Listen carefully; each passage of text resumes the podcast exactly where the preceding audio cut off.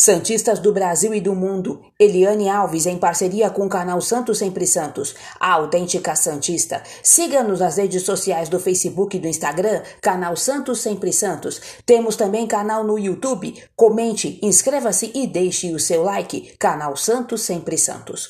Com um a mais, Santos se complica, mas garante classificação à fase de grupos da Libertadores. O Santos está classificado para a fase de grupos da Libertadores. Mesmo com um a mais, o Peixe se complicou em parte da partida e empatou com o São Lourenço em 2 a 2 nesta terça-feira no estádio Mané Garrincha, pela terceira fase da competição continental. Embora o susto, o Alvinegro garantiu 17 milhões de reais. Os gols do Santos foram marcados por Marcos Leonardo e Pará, enquanto de Santo e Angel Romero fizeram para o São Lourenço. O Peixe aparecerá no grupo C com Boca Juniors da Argentina, Barcelona de Guayaquil do Equador e The Strongest da Bolívia.